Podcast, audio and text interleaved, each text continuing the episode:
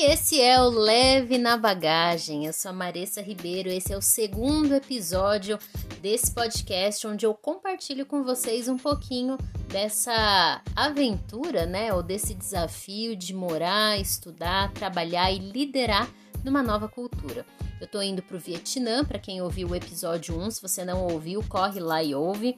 É, eu e meu marido estamos indo pro Vietnã e no episódio 1 eu conto como tudo começou, como começou essa história de Vietnã. Então vale a pena, se você perdeu, correr lá ouvir para você estar tá atualizado, atualizada para o que eu vou contar agora nesse segundo episódio. Mas antes de eu entrar no tema desse segundo episódio, que é essa transição e esse processo de preparo para a mudança, eu quero só fazer um adendo para vocês em relação a uma informação que eu passei no episódio 1 da minha, da minha transição né, de carreira. Eu não sei se eu comentei ou se ficou claro para vocês é, que uma transição de carreira, né? Eu era enfermeira, eu sou enfermeira de formação e eu tô mudando agora é, para gerente de treinamento e desenvolvimento. Na verdade, eu fiz essa transição já em 2000 e 2016, eu acho que é isso mesmo, em 2016 ou 2017 eu assumi uma área de ensino e gestão no hospital, né, no HCOR que eu comentei com vocês. E essa essa mudança saindo da área assistencial ou até da área de gestão direta, né, do serviço de saúde para uma área mais de treinamento e desenvolvimento, começou a abrir caminhos então para o que eu vou fazer agora lá no Vietnã, que é gerenciar uma área de treinamento e desenvolvimento de pessoas e de liderança. Dentro desse programa inclui, é claro, formação de líderes, mas é uma área, a implementação de uma área de treinamento e desenvolvimento.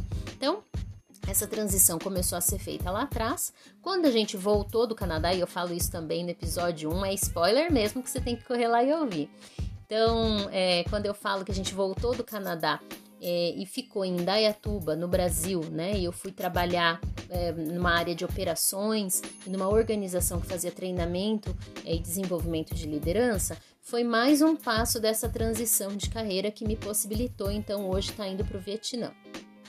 É claro que só a graduação em enfermagem, isso é importante falar aqui para vocês, para você não achar que de repente é, uma transição de carreira se faz muito rapidamente, só assumindo uma nova área no trabalho. Não, a gente precisa se capacitar, a gente precisa ir atrás de conteúdo. Então, quando eu comecei a vislumbrar essa possibilidade, né, esse desejo que eu tinha de ir para uma área de treinamento e desenvolvimento, eu escolhi fazer alguns cursos, né, algumas formações. O meu mestrado já foi um pouco nessa área, né, na, na, na ideia de identificar como os processos de educação ajudavam na, no processo de gestão e na administração dos serviços. Depois eu fui fazer é, uma pós-graduação em gestão de pessoas, e essa pós-graduação então foi ela que me abriu as portas até junto ao governo lá do Vietnã né? Por que uma enfermeira está indo gerenciar uma área de treinamento e desenvolvimento numa empresa fora da área da saúde? Justamente por conta dessa formação e dessa experiência nessa área. Então, é, falar isso é importante para vocês para que não fique aquela sensação de ah, simplesmente eu decido mudar, né, da minha graduação e pronto, tá feito. Não, existe um, uma jornada, uma trajetória, isso precisa ser feito e é importante que vocês saibam disso aí, tá? Então, achei importante voltar, porque como a gente está falando, né, desses processos de mudar, trabalhar, estudar, enfim, numa outra cultura, é importante que você saiba também você identifique quais são os gaps na tua formação ou na tua experiência profissional e que você precisa de alguma forma é, identificar para poder arrumar estratégias, né, para tampar esses gaps e ajudar você nesse processo de reorganização e de transição de carreira. Eu sempre falo que eu sou a, a, defensora das transições de carreira. Acho muito complicado alguém com 17, 18 anos escolher a profissão que vai ter para o resto da vida. É claro que muitas pessoas acabam nesse percurso né, de vida acabam é, fazendo essa transição dentro da própria área de formação. Então, por exemplo, é enfermeiro começa como enfermeiro assistencial, pode virar um professor universitário ou de curso técnico, depois pode ir para gestão, consultoria, enfim. Essa é uma possibilidade, mas também mudar completamente também é uma possibilidade, que foi o que aconteceu comigo. Eu não estou e não estou indo, não, não trabalhei, não estou indo trabalhar numa organização ou numa empresa da área da saúde lá no Vietnã. e minha última empresa aqui no Brasil também não era da área da saúde. Então, essas transições, elas ficam mais fáceis, principalmente quando você muda da tua área de atuação, quando você tem aí cursos e algumas experiências que vão abrindo caminho. Nesse processo, eu também preciso contar que eu tomei uma decisão, que eu daria os passos atrás em relação à minha carreira, os passos que fossem necessários para depois lá na frente dar passos à frente. Então, numa transição de carreira, isso também conta muito. Você é, repensar, dar uns passos atrás, aceitar algumas oportunidades profissionais, né, e voltar a fazer alguns cursos, por exemplo, é, para que você possa depois lá na frente é, avançar um pouquinho mais na sua carreira, tá?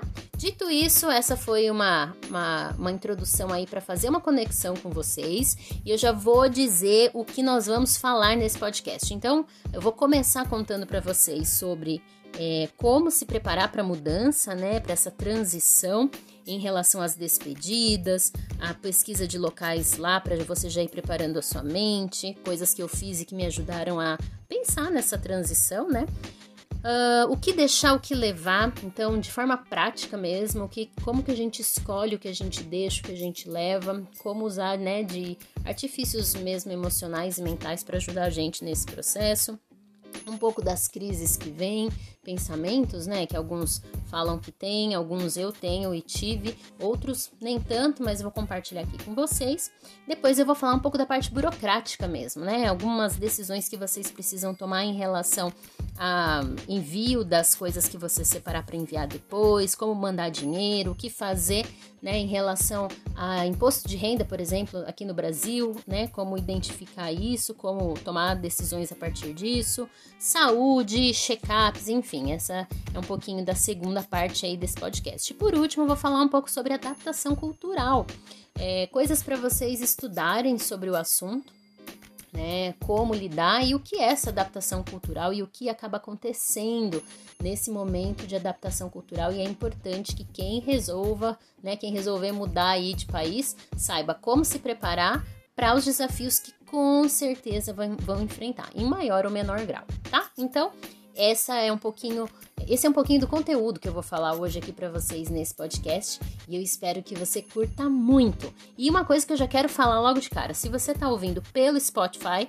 no Spotify tem uma área onde você consegue dar sua opinião, mandar uma mensagem para mim, dizer o que você gostou, o que não gostou e dar sua sugestão e fazer pergunta também. Tem uma área lá que você clica e consegue fazer isso, tá? Então participa, mande aí uh, suas sugestões, aquilo que você quer ouvir, aquilo que né, te chamou a atenção e a gente segue junto aqui no Leve na Bagagem.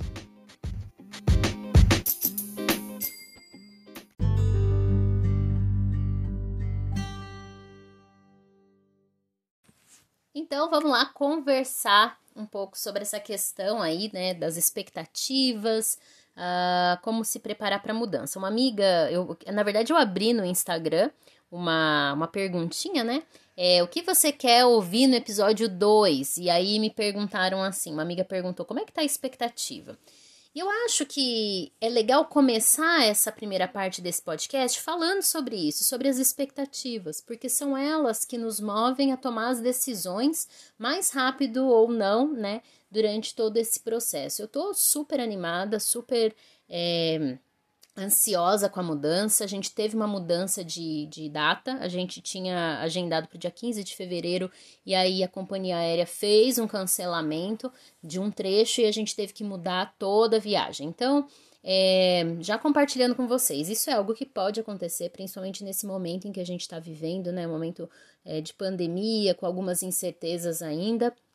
Então eu fiquei um pouco chateada com a mudança, mas também entendi depois de ter tido Covid e eu e o Paulo tivemos Covid, e a gente ficou um pouco dentro de casa, restrito, sem poder é, dar tchau para as pessoas, sem poder fazer né, toda a burocracia que a gente precisava. Eu confesso que foi bom. E aí a gente chega à conclusão de que Deus é muito bom, né? E ele faz aquilo que a gente realmente precisa e nem sabe, porque ele olha lá na frente. Então, foi isso que aconteceu. A gente acabou tendo que atrasar em duas semanas, mas essas duas semanas, é, quase duas semanas, né, ajudou a gente a poder organizar melhor esses processos e fazer essa transição de uma forma mais leve. E aí, eu já quero comentar com vocês algo que é muito importante nessa transição, numa transição, numa mudança, principalmente para o exterior que é a questão das despedidas, né? A gente precisa ter esse processo bem alinhado, que pessoas você quer ver, que pessoas você quer dar tchau, e dependendo da distância para onde você está indo, então se você está indo para um lugar muito longe e que não tem tantos voos e que tem algumas restrições de fronteira, é, como o meu caso, né, mais de 30 horas de viagem, é, é bom a gente fazer algumas despedidas mesmo, porque talvez a gente não consiga voltar tão cedo. E essa foi uma, uma decisão que eu e o Paulo tomamos. A gente decidiu que em dois, três anos a gente não volta para o Brasil, porque os custos são altos, a viagem é desgastante e acaba que a gente daí não consegue também descansar, né? Então o nosso combinado com os nossos, com a nossa família aí é a gente vai se encontrar online e quem quiser nos ver vai para lá. Aproveita que a gente está morando num país é, que não, não, não estaria no radar normalmente, né, pela distância, não estaria no radar de alguns, né? De muitos, mas de algumas pessoas com certeza colocaram. E amigas minhas, minhas inclusive, falaram: Eu já fui para o Vietnã, a passeio, foi maravilhoso, tá vendo? Então tem de tudo. Mas é importante considerar isso, considerar que essas despedidas para locais assim são muito importantes, né? E fazer as tratativas. O Paulo, por exemplo, combinou com a família dele, é, é, que pelo menos semanalmente ou quinzenalmente eles vão se falar mais, ele vai participar do que está acontecendo, né? A gente tem que identificar um pouquinho do fuso horário do país de, de destino, porque para poder combinar os melhores horários para conversar, isso tudo faz parte dessa transição e vai preparando a gente para identificar algumas coisas que não seriam ou que não são tão normais. Porque, vamos lá, né, gente? Vamos combinar. Durante a pandemia, a gente ficou sem ver, por exemplo, a nossa família um ano a dois, né? O Paulo ficou dois anos sem ver a família dele pessoalmente. Eu fiquei um ano, acho que um ano e pouquinho. E, mas é diferente de você pensar que você está distante, mas se acontecer qualquer coisa, você pega o carro e sai e você chega lá.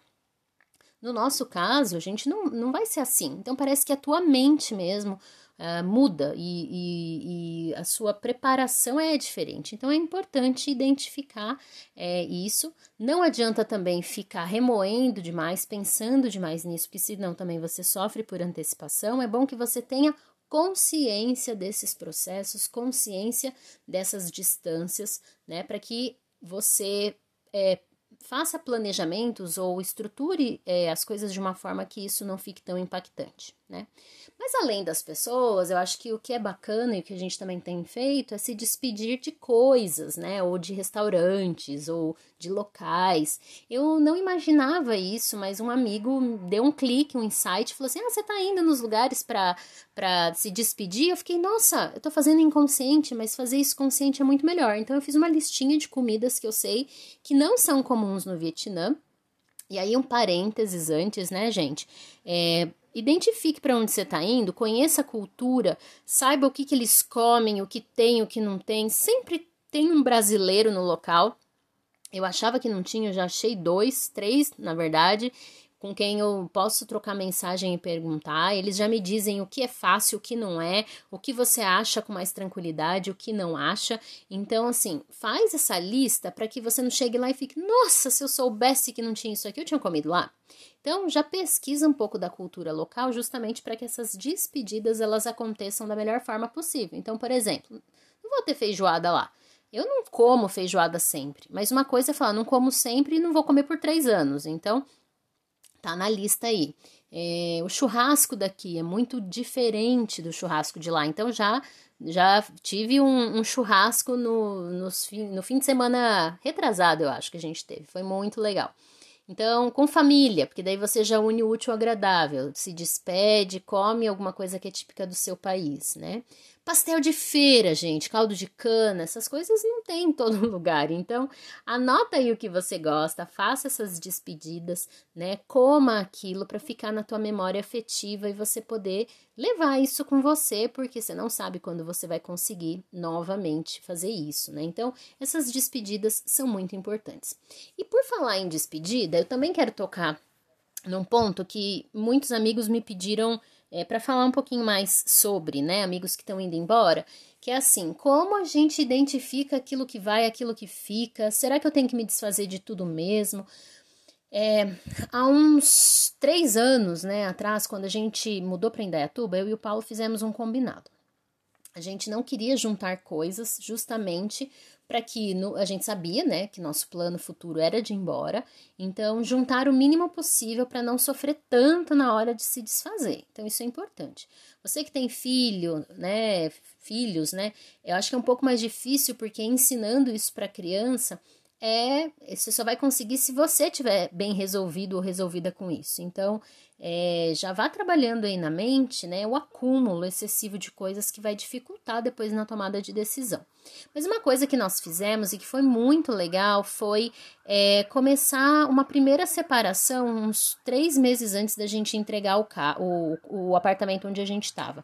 Então, nesse período, a gente começou a, a observar, né, a analisar é, e separar aquilo que iria para doação, aquilo que venderíamos. E aí eu fui fazendo a lista antes, avisando, é claro, qual era o período que eu ia entregar, isso ajuda muito.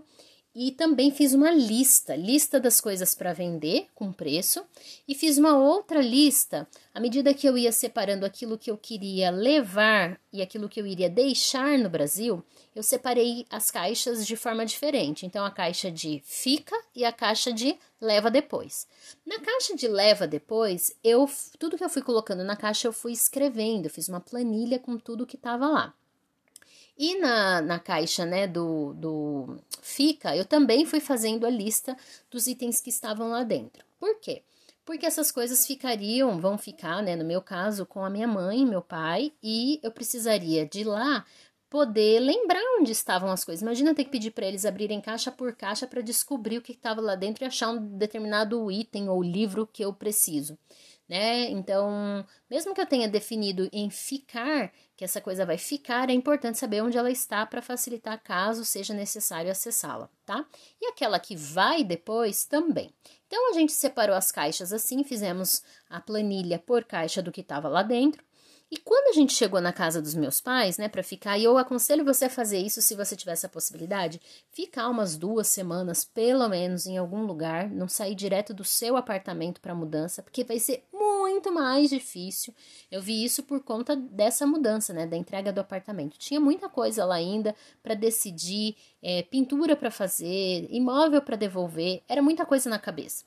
Então a gente optou por sair um pouco antes do nosso apartamento, ficar um tempo na casa dos meus pais e aí poder avaliar de novo. E na segunda, a, quando a gente foi se organizar, porque tinha uma possibilidade de levar para um storage, né, esses, esses armazéns que você paga um valor mensal e deixa suas coisas lá. O custo estava uh, entre 140 e 180 para um tamanho, acho que de 2 metros quadrados no máximo, tá? É, e não muito alto, ali era baixo, então não era uma sala que dava para ficar em pé, mas era um espaço menor. Então, é, eu pesquisei isso aqui na cidade, perto de onde minha mãe mora. Mas também, quando a gente chegou aqui, a gente avaliou que não eram tantas coisas assim que nós tínhamos definido por ficar aqui, que nós não levaríamos e que a gente não mandaria depois.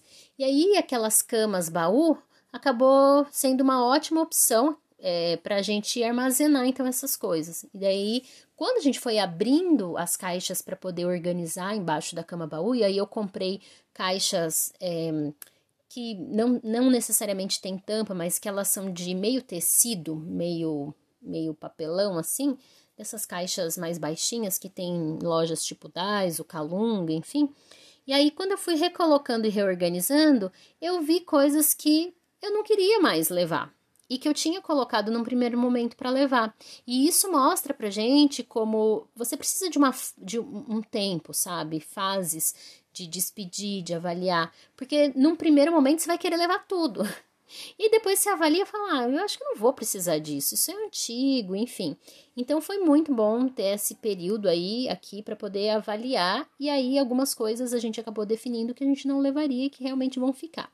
E coisas que a gente tinha colocado para levar na mala, eu vi que não eram tão importantes e a gente vai deixar para ser enviado depois, tá? E basicamente do que eu estou falando, livros, gente, porque itens mesmo, decoração, essas outras coisas a gente conseguiu se desfazer de praticamente tudo. São poucas as coisas que de fato ajudam, assim, que fazem sentido pra gente, perdão, e que a gente fala, não, essas coisas a gente quer levar.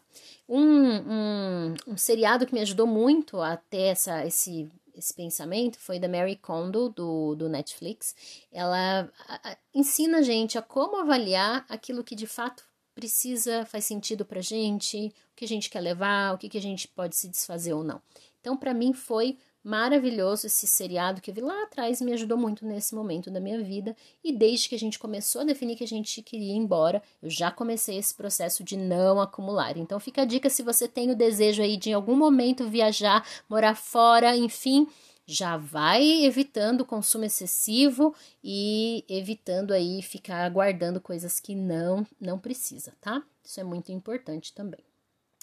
Um, que mais que eu queria comentar com vocês? Ah, em relação também é, a essa transição, você fica muito, eu pelo menos, né, fico muito insegura, ou insegura, não é, eu acho que não é a palavra, mas eu fico assim, é, ansiosa por saber onde eu vou morar, será que o espaço é bom, será que eu vou me adaptar, principalmente quando você não tem a oportunidade de visitar esse local, esse país antes da mudança, né? Então, o que, que eu acabei fazendo? Pesquisando imobiliárias locais, uh, grupos é, nas redes sociais, principalmente Facebook, é, de expatriados, pessoas que moram nesse país e que não são de lá, não são nativos de lá. Isso ajuda você a ir conhecendo a cultura, a conhecer como eles funcionam, uh, como é a moradia. E olha, gente, faz diferença mesmo. Que tem uma determinada época a gente não sabia se ia para o Vietnã ou para um outro país, que eu não vou citar nomes aqui. Mas nessa época eu pesquisei como era a questão de moradia, custo de vida nos dois países. E foi uma diferença gritante. Só para vocês terem uma noção, no Vietnã, a maioria dos apartamentos que é, expatriados alugam, eles já vêm totalmente mobiliados, decorados e incluindo limpeza semanal, é, duas vezes por semana. Na hora que eu descobri isso, se eu tivesse alguma ponta de dúvida, assim, ou de, ai, será que. Porque um era um país de primeiro mundo e o outro era o Vietnã. É, sério, eu fiquei muito tranquila em ir para o Vietnã. Mesmo, né, com, todas os, com todos os desafios, descobrir isso me animou muito. Então, eu tenho que dizer para vocês, vale muito a pena é, saber isso, conhecer isso, pesquisar sobre isso. Porque você vai olhando, você vai se acostumando, a tua mente vai, tra vai trabalhando para que você se veja lá. E aí, achei vários apartamentos super legais. Mas, fica uma dica aqui para você que quer ir, né, que pensa em ir, que é você é, não fechar nada à distância. A não ser que você tenha alguém lá localmente que vá negociar, que vá visitar, que vá ver para você. Mas mesmo assim, mesmo tendo alguém, tenta ver se existe a possibilidade de alugar uma coisa temporária só para quando você chegar, você ter um tempinho maior e poder visitar. Graças a Deus, a empresa para onde a gente está indo alugou pra gente um apartamento que fica na rua do trabalho. É um apartamento muito legal que eu inclusive estou considerando ficar por lá depois. Então vamos, né? Depois que chegar a gente vai avaliar a redondeza, vizinhança, o que, que tem por perto, facilidade de acesso para outras coisas. Mas uh, eu amei o apartamento. Eles compartilharam fotos, alugaram pra gente. A gente vai ficar lá duas semanas é, até achar o, a nossa nosso local mesmo, né?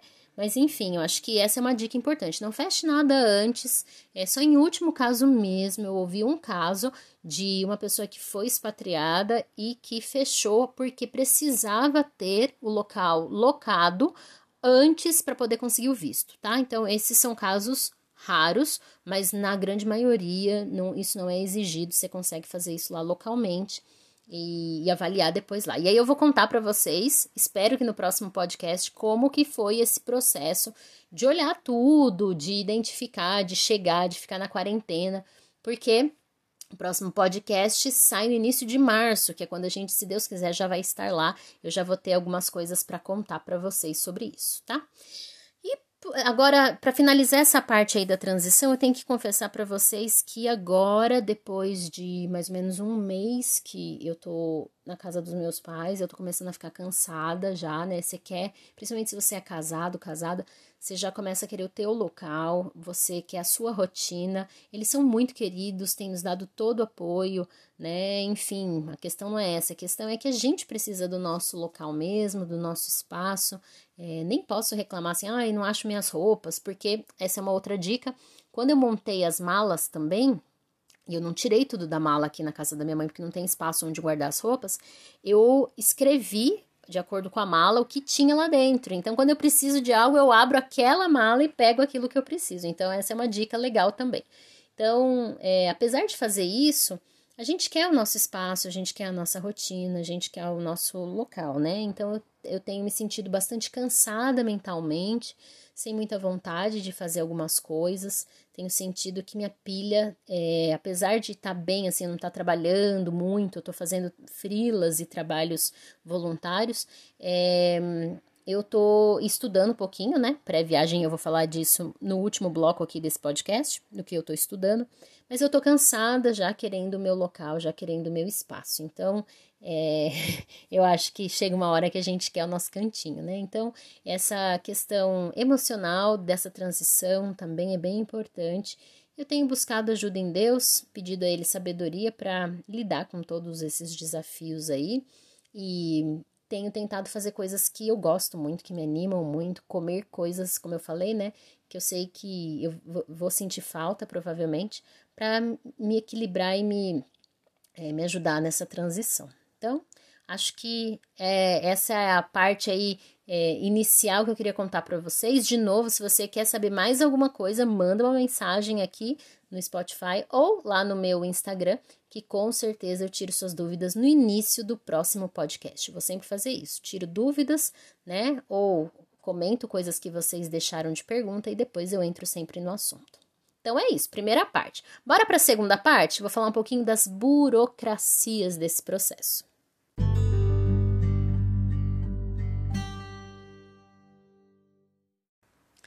Bora falar então das burocracias desse processo de mudança para o exterior. Eu acho que eu comentei um pouquinho no episódio 1 uh, ah, algumas coisas que eu tive, por exemplo, que fazer. Eu tive que validar meus documentos é, no, na embaixada do vietnamita aqui do Brasil para poder mandar para eles esses documentos validados pela embaixada e todos traduzidos né, para o inglês também era uma coisa importante. Então, isso é algo para vocês, é, inicialmente, dependendo do país para onde vocês forem, identi identificar né, com a empresa onde você vai trabalhar ou no país para onde você está indo, quais são as, as o que eles pedem, né? Quais são os requerimentos ou exigências que eles fazem.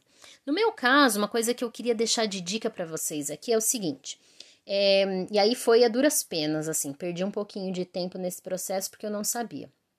Os documentos, eles tinham que ter uma aprovação legal, uma validação legal. E eles usaram um termo na época que eu não entendi bem, mas era quase que como se fosse uma autenticação, uma validação como no cartório que a gente faz aqui no Brasil. Mas não podia ser no cartório. E eles não me disseram onde. Eles só falaram que tinha que ser aprovado pelo governo vietnamita, né, pela embaixada. O que, que eu fiz? Entrei em contato com a embaixada, eles me responderam muito ruim, a moça falava um português bem ruim, um inglês pior. E aí é, ela falou, manda os documentos, me mandou os, o, a orientação de como fazer esse processo, né, o que preencher, que documentos mandar, e tinha um custo de validar esse documento, por documento, tá? Um custo por documento. Beleza. Peguei os documentos e mandei.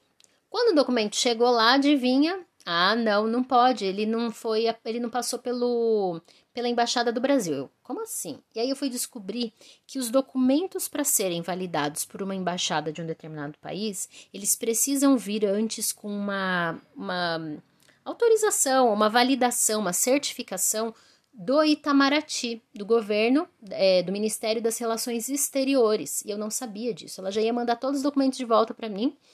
E aí eu acabei, ela acabou falando assim: "Ah, tem uma pessoa que pode te ajudar nisso". Ela me passou o contato de um despachante, que é um despachante que fica lá em Brasília. É, eu tô em São Paulo, né? E eu precisava mandar para lá. E esse despachante faz esse trâmite de pegar esses documentos, levar para o Itamaraty e depois levar de volta na embaixada. Só que olha que loucura, e eu perdi dinheiro nisso. É, alguns desses documentos, o Itamaraty tem as regras deles para poder validar esse documento e alguns documentos tinham ido sem essas validações necessárias. Então, só para vocês entenderem, eu tinha duas cartas de recomendação, um certificado de pós-graduação, a certidão de casamento e tinha mais algum documento. E aí, esses documentos, ah, é, antecedentes, não é tipo antecedentes criminais, assim, tá? Um, uma certidão de antecedentes criminais. A certidão de antecedentes criminais ela tinha que ser lavrada em cartório, com carimbo de cartório, porque hoje você faz isso online. Mas como né, é, provar daí para o Itamaraty e para o governo do Vietnã que esse documento está válido. Então ele tinha que sair do cartório. E existe isso, é a materialização desse documento que a gente faz em cartório. Então eu tive que fazer isso. Além disso, uma carta de recomendação, por exemplo, que cita uma pessoa de uma instituição, precisa também do reconhecimento de firma dessa pessoa. E eu, eu achei mesmo estranho eles receberem e simplesmente validarem, porque eu poderia ter inventado né, um monte de informação. Então, essa é uma informação bem importante. Esse documento tinha que ter firma reconhecida de quem escreveu essa carta de recomendação. Depois, ela tinha que. É, ela não podia ser traduzida para o inglês, porque o Itamaraty só valida documentos em português. A embaixada precisa. Uh, não precisa dele em inglês. Olha que, que doideira, né? E aí eu tive, então, os documentos, as cartas tinham sido é, feitas em inglês direto, para poder mandar para a empresa mas o Itamaraty só precisava dela em português. Então eu tive que pagar uma tradução juramentada, versão português, mandar para o Itamaraty para eles poderem validar o documento. Certidão de, de, de casamento precisava de uma cópia também autenticada, né, para mandar para eles. Enfim, e aí, é, e o original, perdão, o original, e aí tudo isso foi para Itamaraty através desse despachante, que se alguém quiser contato é só me chamar, que eu passo para vocês. Ele me ajudou muito, ele foi um querido, né? Facilitou muito o meu trabalho, super sério. Ele levou no Itamaraty, pegou as validações, levou na embaixada, a embaixada validou com um selo gigante atrás desse documento e depois me mandaram e esse documento eu tive que mandar lá para o Vietnã. Olha quanta coisa que a gente nem, nem sabe que existe, né? Mas que são processos burocráticos e de documentações que são muito importantes nesse processo. Então fique atento, atenta aí se você tiver que fazer uma parte dessa documentação no Brasil. E, claro, as traduções juramentadas. Normalmente, os tradutores juramentados têm uma tabela que eles podem cobrar um máximo, um mínimo, na verdade mas o máximo não é muito definido, não. Então você encontra valores absurdos. E eu tenho uma tradutora juramentada maravilhosa com preço super justo. Então, inglês, tá? Inglês-português ou português-inglês. Se alguém algum dia precisar também, é só entrar em contato comigo que eu passo para vocês, tá? Isso é um processo que, para quem está saindo do Brasil, é realmente muito importante e a gente realmente precisa ter bons contatos é, tirando essa parte da documentação, uma outra parte que também é, para mim é muito é muito importante ou foi muito importante identificar, por exemplo, é, custo de envio de caixas, porque eu vou ter três caixas ou quatro que eu vou mandar para o Vietnã, minha mãe vai mandar pelo correio depois. E eu cheguei a ver, uh, tipo FedEx, DHL, cheguei a ver é, container. Gente, a opção mais em conta e mais simples é a dos Correios. É claro que a gente só precisa, você precisa entrar no site dos Correios e verificar envio internacional standard e de encomendas mesmo, tá? E eu fui no correio, avaliei isso também. Eles dão todas as, as informações que você precisa. Você só precisa ver se o país é, aceita encomendas, né? Principalmente nesse momento de, de pandemia. E no meu caso, tem sim, é um valor bem legal, assim, bem justo. Ficou mais barato do que enviar por essas empresas particulares. Demora um pouquinho mais, uns 20 dias para chegar, mas já está tudo engatilhado, já sei mais ou menos a média de preço, como que esse material precisa ser embalado, tem tudo no site dos Correios. Então, eu já deixei separado Vou deixar as caixas montadas já para minha mãe, prontinhas, e a ordem, né, de envio, vou mandar uma por mês, porque querendo ou não também tem um custo isso, mas é tudo já engatilhado, isso é algo que você também pode olhar com antecedência e deixar tudo pronto para dar menos trabalho para a pessoa que vai te ajudar nesse processo. Uma outra coisa de burocracia que eu poderia até ter falado na parte 1 aí desse, desse episódio, mas gente, meu cabelo é cacheado. E aí fui atrás, né? É uma doideira, mas fui atrás de todo o processo para identificar se lá tinha produto. É, lá tem óleo de coco.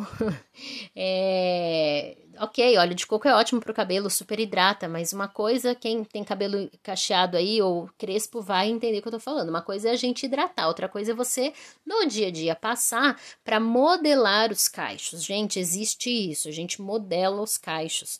Os caixos não, né? Os cachos. e não tem produto lá. Meu amigo de lá falou que não tem produto. Então, é, resolvi cortar o cabelo mais curto para aguentar um pouquinho mais de tempo, gastar menos produto. Vou levar uma leva e as minhas amigas do Brasil de cabelo cacheado já falaram que vão me ajudar nos envios subsequentes dos produtos aí para o cabelo. Então, essa é uma outra coisa para vocês identificarem aí o que você precisa que tem a ver com a sua saúde ou que tem a ver é, com a, coisas de beleza que você precisa e que não tem lá para você já se programar, enviar ou deixar alguém engatilhado aí para te ajudar. Por exemplo, ó, anticoncepcional. Eu uso um determinado anticoncepcional. Não vai ter lá, gente. Até eu conseguir uma consulta, identificar os melhores e tal, eu vou levar para um ano, né? Já para me precaver, porque isso é importante. Até alguns medicamentos, se você usa, é importante você levar e claro, uma coisa que a gente está fazendo é um seguro internacional de saúde que tem atendimento também online e que né, esse grupo de seguro conhece o país e pode ajudar nesse processo caso a gente precise de algum tipo de medicamento, vai saber indicar né, localmente o que fazer. Então, gente, isso é fundamental. Seguro saúde internacional, tá? Não é um seguro de um mês, dois meses. Se você está mudando para lá, até você ter, por exemplo, um, um, a, a tua residência permanente, dependendo para onde você vai, enfim, identifique como é o serviço de saúde, como não é, e às vezes faça esse seguro saúde internacional que pode te dar todo o suporte até você se né, organizar lo localmente e poder usar o serviço local, tá? Então, isso também é uma outra coisa burocrática aí, mas que a gente precisa pensar. A questão de bancos, né? Eu e o Paulo, a gente optou por banco digital, justamente para evitar a necessidade de agência. Gente, parece besteira, mas os bancões, né, que, que a gente fala por aí, vocês conhecem que tem agência, que você vai lá, tem caixa eletrônico, que tem gerente, que você tem que ir lá sentar e conversar. Eles não estão tão preparados quanto os bancos digitais para fazer o atendimento online né? E aí, às vezes, tem coisa que fala só na agência. Eu mesmo passei por uma situação recente e me falaram só na agência. E aí o banco digital não tem isso, ele vai resolver a tua situação, ele vai resolver o que você precisa, tá? Então, acho que também vale a pena você identificar se eu vou manter a minha conta no, no banco maior aqui no, no Brasil, mas eu reduzi para um pacote de serviços. Eu não sei se vocês sabem, mas vocês.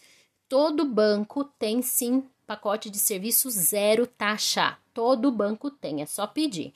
Eu escolhi uma um pouquinho, que tem uma taxinha um pouquinho, assim, a menor taxa que tem, porque talvez eu precise de algum serviço dele, então eu preferi dessa forma, mas você não precisa e mantive o banco digital, tá? Então isso é importante, vale a pena vocês também avaliarem e se prepararem aí, avaliar o que, que teu banco oferece, conversar com teu banco, falar que você está indo embora, aí às vezes você tem dinheiro aqui, né? Como é que ficam os seus investimentos, enfim, então informe-se sobre tudo isso porque é muito importante, tá vendo? Quanta coisa tem que fazer, né, gente? Ai, ai, cansaço, mas faz parte. E aproveitando que a gente está falando de banco e de dinheiro, já vou falar de envio de remessa para o exterior. Então, se você tem banco aqui no Brasil e você precisa mandar, né, que seja algum valor, principalmente no início, quando você ainda está se adequando, você ainda não recebeu salário, enfim, você precisa, né, às vezes mobiliar, né, igual no meu caso que os apartamentos já são mobiliados, mas você precisa mobiliar, precisa de um dinheiro maior e não tem como levar, você precisa sim fazer a transferência.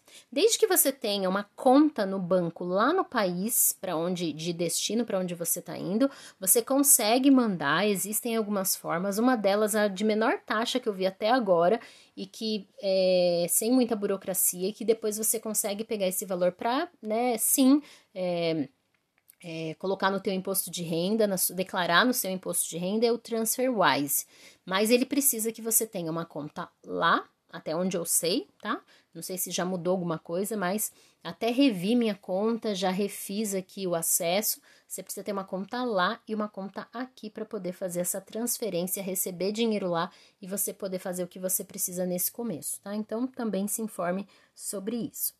E uma coisa que eu e o Paulo fizemos e que foi excelente pra gente foi fazer um check-up mesmo. A gente tinha convênio aqui no Brasil e a gente resolveu fazer um check-up de saúde os principais exames, passar no médico, anotar as dores que às vezes a gente sente, que tá em dúvida, será que tá tudo bem, será que não tá? Exames preventivos, né? Eu já tenho quase 40, então eu tenho alguns exames preventivos que precisam ser feitos e aí já fiz tudo aqui no Brasil para ir para lá zeradinho e já assim aguentar um tempinho um pouquinho maior sem precisar acionar atendimento médico, né? Então eu tava com algumas dores, inclusive na coluna, eu tava é, com dores pós-corrida, então fui pedir ajuda, fui pedir orientação, porque pensa, gente, muito diferente você pedir uma ajuda de alguém que fala a tua língua e você ter que acionar alguém com uma língua completamente diferente. Então, foi uma decisão que é, a gente acabou tomando para já é, tirar dúvidas, procurar ajuda e poder se precaver antes de chegar lá e com toda mudança, com toda adaptação, ainda ter que pensar em tudo isso, né? Então, isso foi algo que pra gente foi bem importante nesse processo.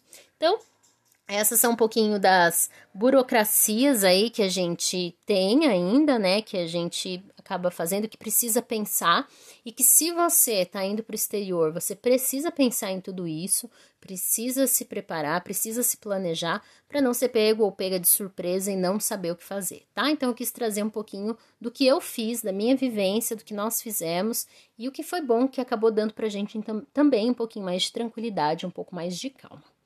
É isso. Na, na, terceira parte, no próximo bloco, agora eu vou falar para vocês um pouco da adaptação cultural, como isso acontece, como se preparar e o que vocês podem estudar para se preparar para essa adaptação cultural, que não tem a ver só com a cultura, tem muito a ver com a língua, com o idioma. Então, fica aí que tem mais para vocês.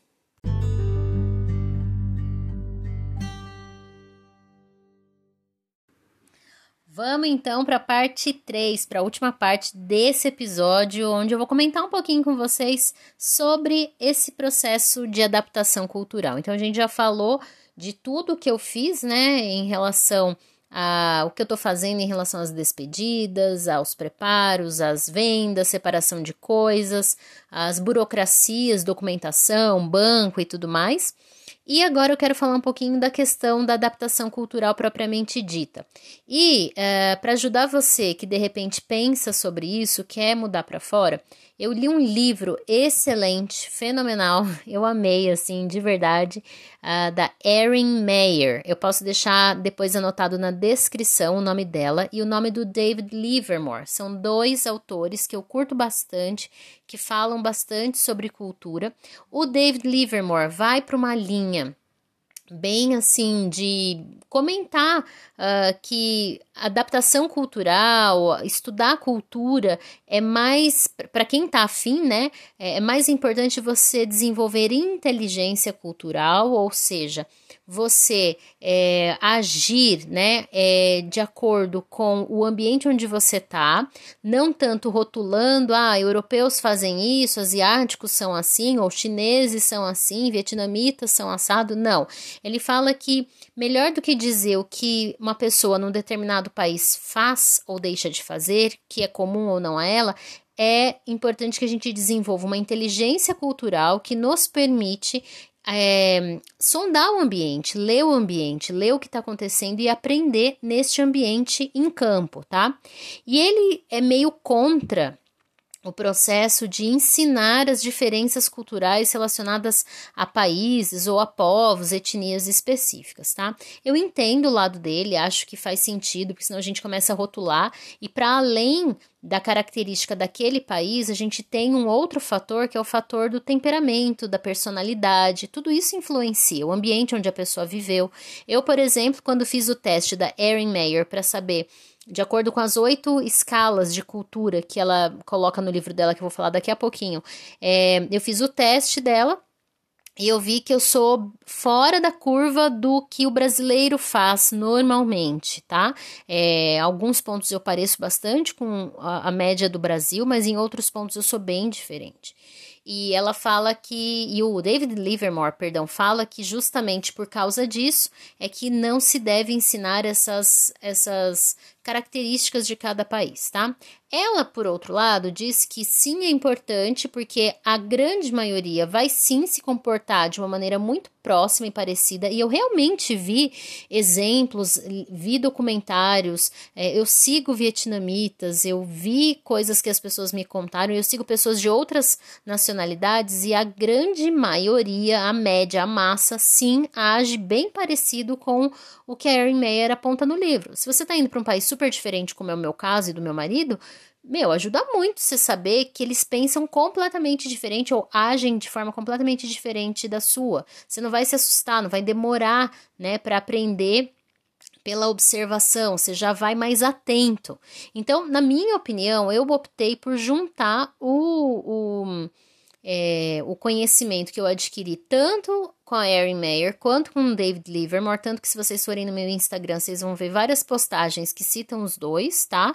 Então eu gosto muito, mas eu uso como regra que, mesmo eu sabendo como determinada pessoa de determinada nacionalidade se comporta, eu vou sim ter, é, desenvolver a minha inteligência cultural e emocional para eu aprender a fazer essa análise de ambiente de cenário. Gente, inclusive um parênteses, eu não sei quando eu comecei a falar o David Livermore se eu falei inteligência é, cultural ou emocional, tá? É inteligência cultural que ele trabalha que ele até diz que a inteligência emocional está bem ligada à inteligência cultural, tá? Só um parênteses, porque não sei aí o que, que eu falei no começo. Mas enfim, eu uso esses dois autores. O livro da Erin Meyer foi o livro que eu comentei no começo que eu li e eu gostei muito, chama Mapa Cultural. Ele não tem em português, só em inglês. Então, se você tem interesse em conhecer mais sobre culturas, é, esse livro dela e você fala inglês, né? Você entende inglês, é um livro que vale muito a pena. Uh, tem os livros do David Livermore, eu não li nenhum para indicar para vocês, mas eu li os artigos do, do David Livermore em inglês também, tá? Mas é facinho, tem na internet. Se você quiser, manda um direct para mim no Instagram ou deixa a mensagem no Spotify se você estiver ouvindo no Spotify. Deixa aí nos comentários que eu falei que ficam abertos. Você me pede e eu te mando os links dos artigos dele para você ler, para saber um pouquinho mais sobre inteligência cultural, tá? Então, esses dois uh, conteúdos mais específicos de cultura que eu li. Uh, também fiz dois cursos, um curso específico que é cristão, eu sou cristã e é um curso cristão que fala bastante para cristãos que vão para outros países, como, né, até se portar, porque às vezes a gente quer tanto, eu acho que vocês sabem sobre isso, a gente quer tanto compartilhar a nossa fé, quer falar do que a gente acredita, que a gente acaba ferindo a cultura do outro. Então a gente precisa ter sabedoria nesse processo e aí esse curso me ajudou muito. E tem um outro curso que é de, uma, de um site também em inglês uh, que chama Culture Bound. Culture Bound. Ele é um, um grupo que publica, faz publicações mensais, revista, né, digital, sobre culturas. Tem um podcast que eu ouvi a primeira, eh, a primeira temporada deles inteira, excelente, sobre cultura e adaptação cultural. E eles já estão na terceira temporada, se eu não me engano, eu não segui, mas tem muita coisa. Eu vou agora ouvindo mais por temas específicos que me interessam, tá? Então tem muito conteúdo legal que você consegue acessar sobre cultura e que te ajuda a se preparar. Uh, tem um outro livro que eu peguei em um dos cursos que eu fiz, chama Foreign Familiar. Foreign Familiar. E ele é bem legal, também em inglês. Gente, tem muito material excelente sobre culturas a, a, a, maioria que eu tenho lido em inglês. Tem em português? Tem.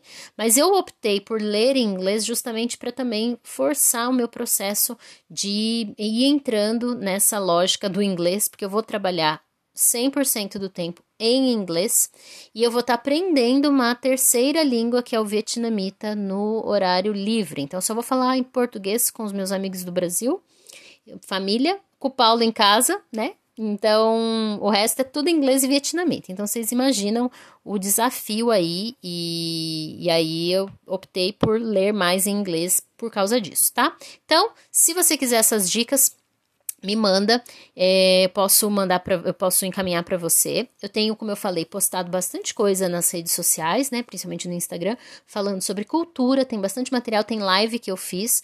Então corre lá que você com certeza vai curtir se você gosta desse assunto, tá? Uh, em relação à adaptação cultural, né? Existem algumas teorias que falam da adaptação cultural e eu e o Paulo a gente já está se preparando para essas fases, tá?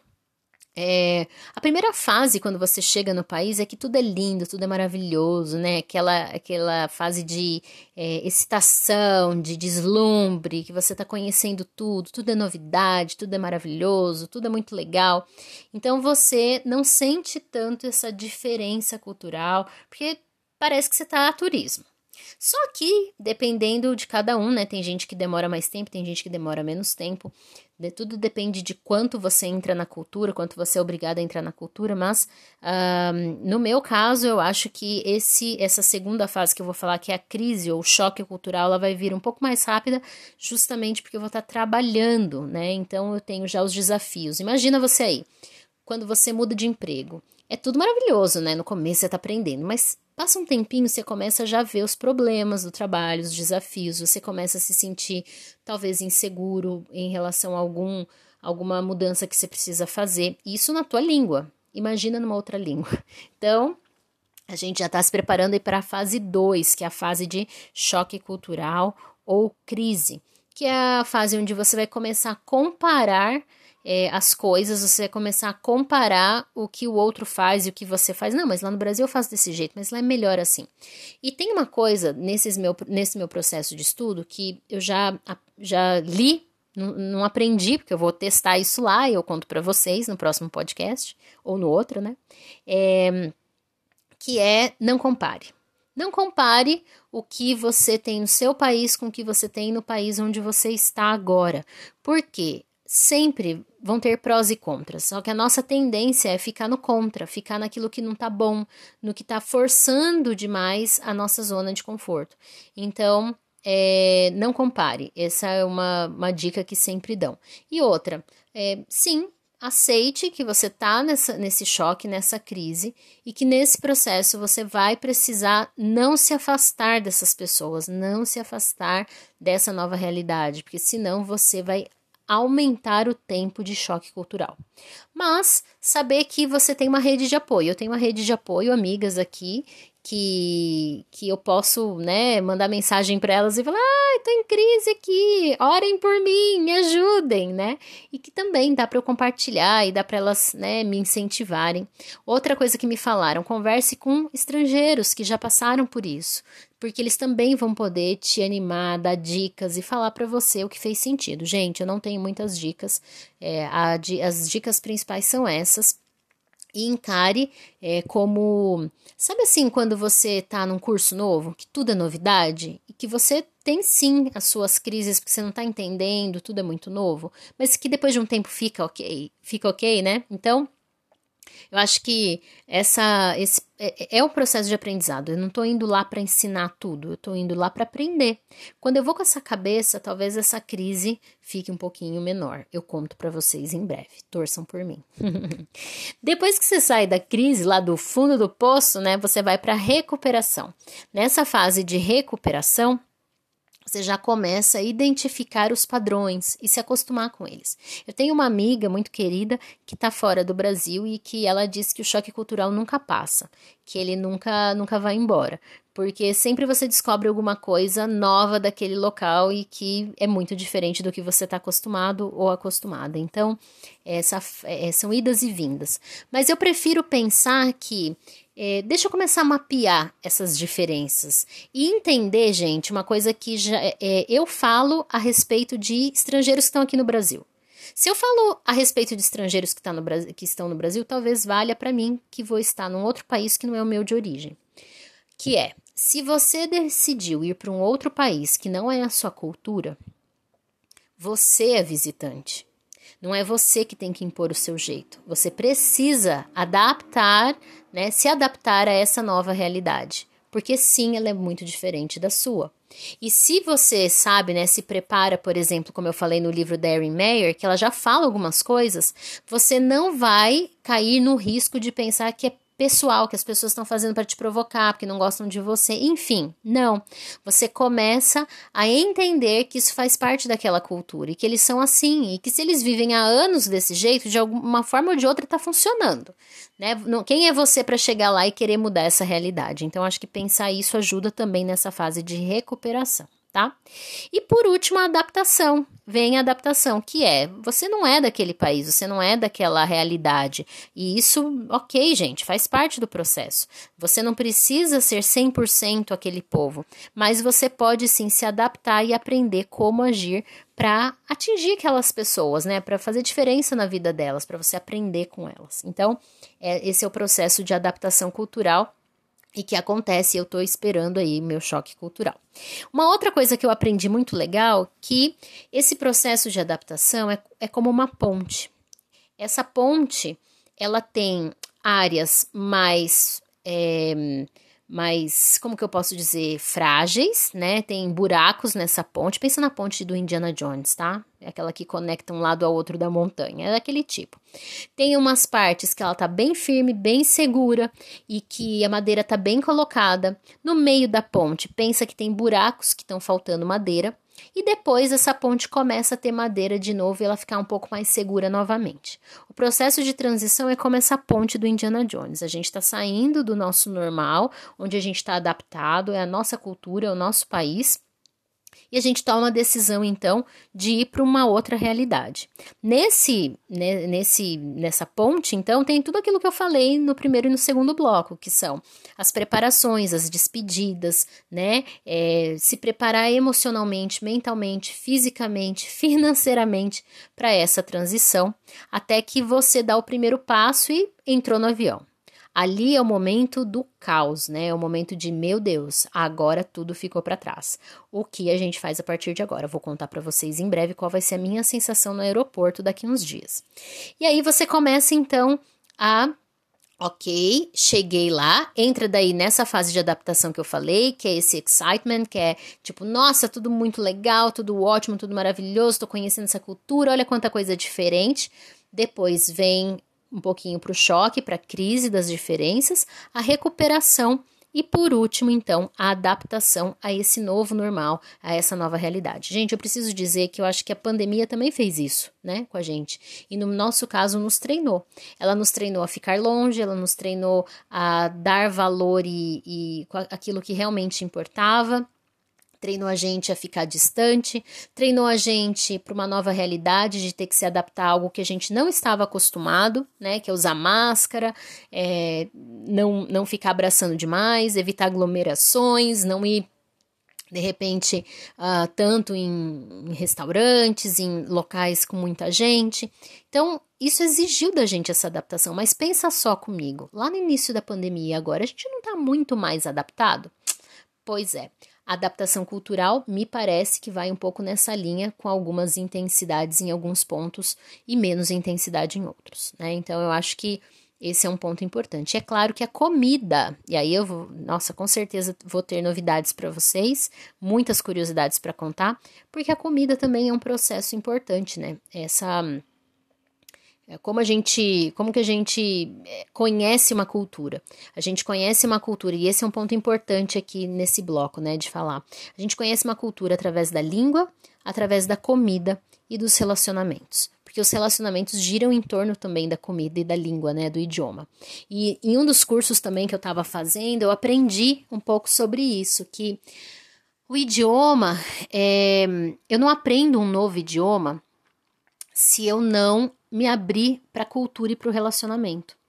Então, eu que vou ter esse desafio de aprender, aperfeiçoar meu inglês, né, cada vez mais, e aprender uma nova língua que é o vietnamita, que é super diferente, o padrão mental dela é diferente do nosso. Só para vocês terem uma noção, gente, a...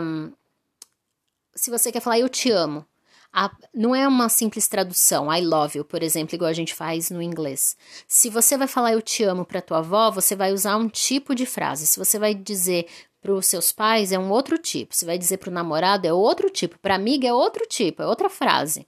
Por quê? Porque isso tem a ver com a cultura deles. Isso tem a ver com a forma como eles enxergam a vida como eles enxergam a sociedade, como eles enxergam a família. Então, o idioma deles é feito com base nessa cosmovisão. E se eu não me relaciono, se eu não me misturo com eles, se eu fico querendo só falar com brasileiro, se eu fico só querendo falar com a minha família porque eu estou passando pelo choque cultural, o que, que acontece? Eu atraso meu processo de adaptação e eu começo a negar cada vez mais essa nova cultura e aí eu não aprendo a nova língua. E aí eu não me conecto com o coração deles. Porque, gente, pensa só, por mais que a gente vá falar inglês juntos, a língua deles é a que é a língua mãe. Se eles tiverem que falar algo muito profundo, é assim com a gente também. Quando eu quero falar algo muito profundo e eu passo para o inglês, é completamente diferente. Porque a minha língua mãe, ela é que tem o sentido profundo daquilo que eh, do que tem significado para mim. Então, a mesma coisa acontece para eles. Se eu quero me conectar fortemente a essa nova cultura, a essas pessoas, eu preciso aprender a língua deles para eu aprender a me conectar a eles no que faz sentido para eles. Eu tô lá para servi-los, eu não tô lá para ensinar nada. Claro, eu vou ensinar coisas de treinamento, de liderança, enfim, mas eu não ensino do zero, eu ensino a partir do conhecimento e da vivência e da realidade que eles já têm. Eu preciso respeitar essa cultura, né? Eu preciso respeitar esse povo. Então, esse processo de adaptação cultural também passa por aí, por esse idioma né? Como eu falei, pelos relacionamentos. Eu preciso me relacionar com eles e eu conto para vocês como é que vai ser esse processo aí nos próximos episódios. E como eu estava falando também da comida, a comida também diz muito sobre esse povo, que faz sentido para eles, né? O que, que eles gostam, o que conecta, uh, se é ao redor da mesa, que tipo de comida traz conforto, né? A gente tem isso aqui também no Brasil. Então eu preciso identificar isso lá e esse vai ser também uma vai ser um elemento importante desse meu processo de adaptação cultural. Comida, idioma e relacionamentos. E eu espero que vocês torçam por nós aí nessa, nessa nova fase. É, ainda estou estudando bastante, estou pesquisando. Vou com, continuar compartilhando o que eu descubro para vocês, né? E com vocês lá no Instagram, então me siga lá. E, de novo, reforço tem alguma coisa que te chamou a atenção que você quer me ouvir falar mais, ou alguma pergunta, ou manda no direct, ou manda nas perguntas do Spotify, e no início do próximo episódio eu trago aqui para a gente poder compartilhar, tá bom? Então, eu acho que eu falei de tudo que eu queria comentar nesse episódio. Espero que vocês tenham gostado. Eu tentei ser bem prática para trazer algumas dicas do que eu fiz, né? Compartilhar o que eu fiz e talvez sirva para você. Mas analise o teu país de destino, a tua realidade, a tua estrutura, né, familiar e da empresa que está te contratando. Mas pense, eu acho que esse último bloco é o mais importante. É o bloco onde a gente entende que a gente precisa se conectar com as pessoas.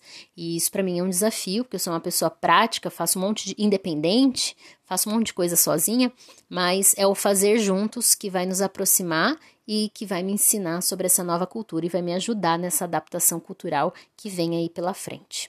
Espero que vocês tenham gostado. Obrigada por ter ficado até aqui comigo e até o próximo episódio do Leve na Bagagem. Um beijo para vocês.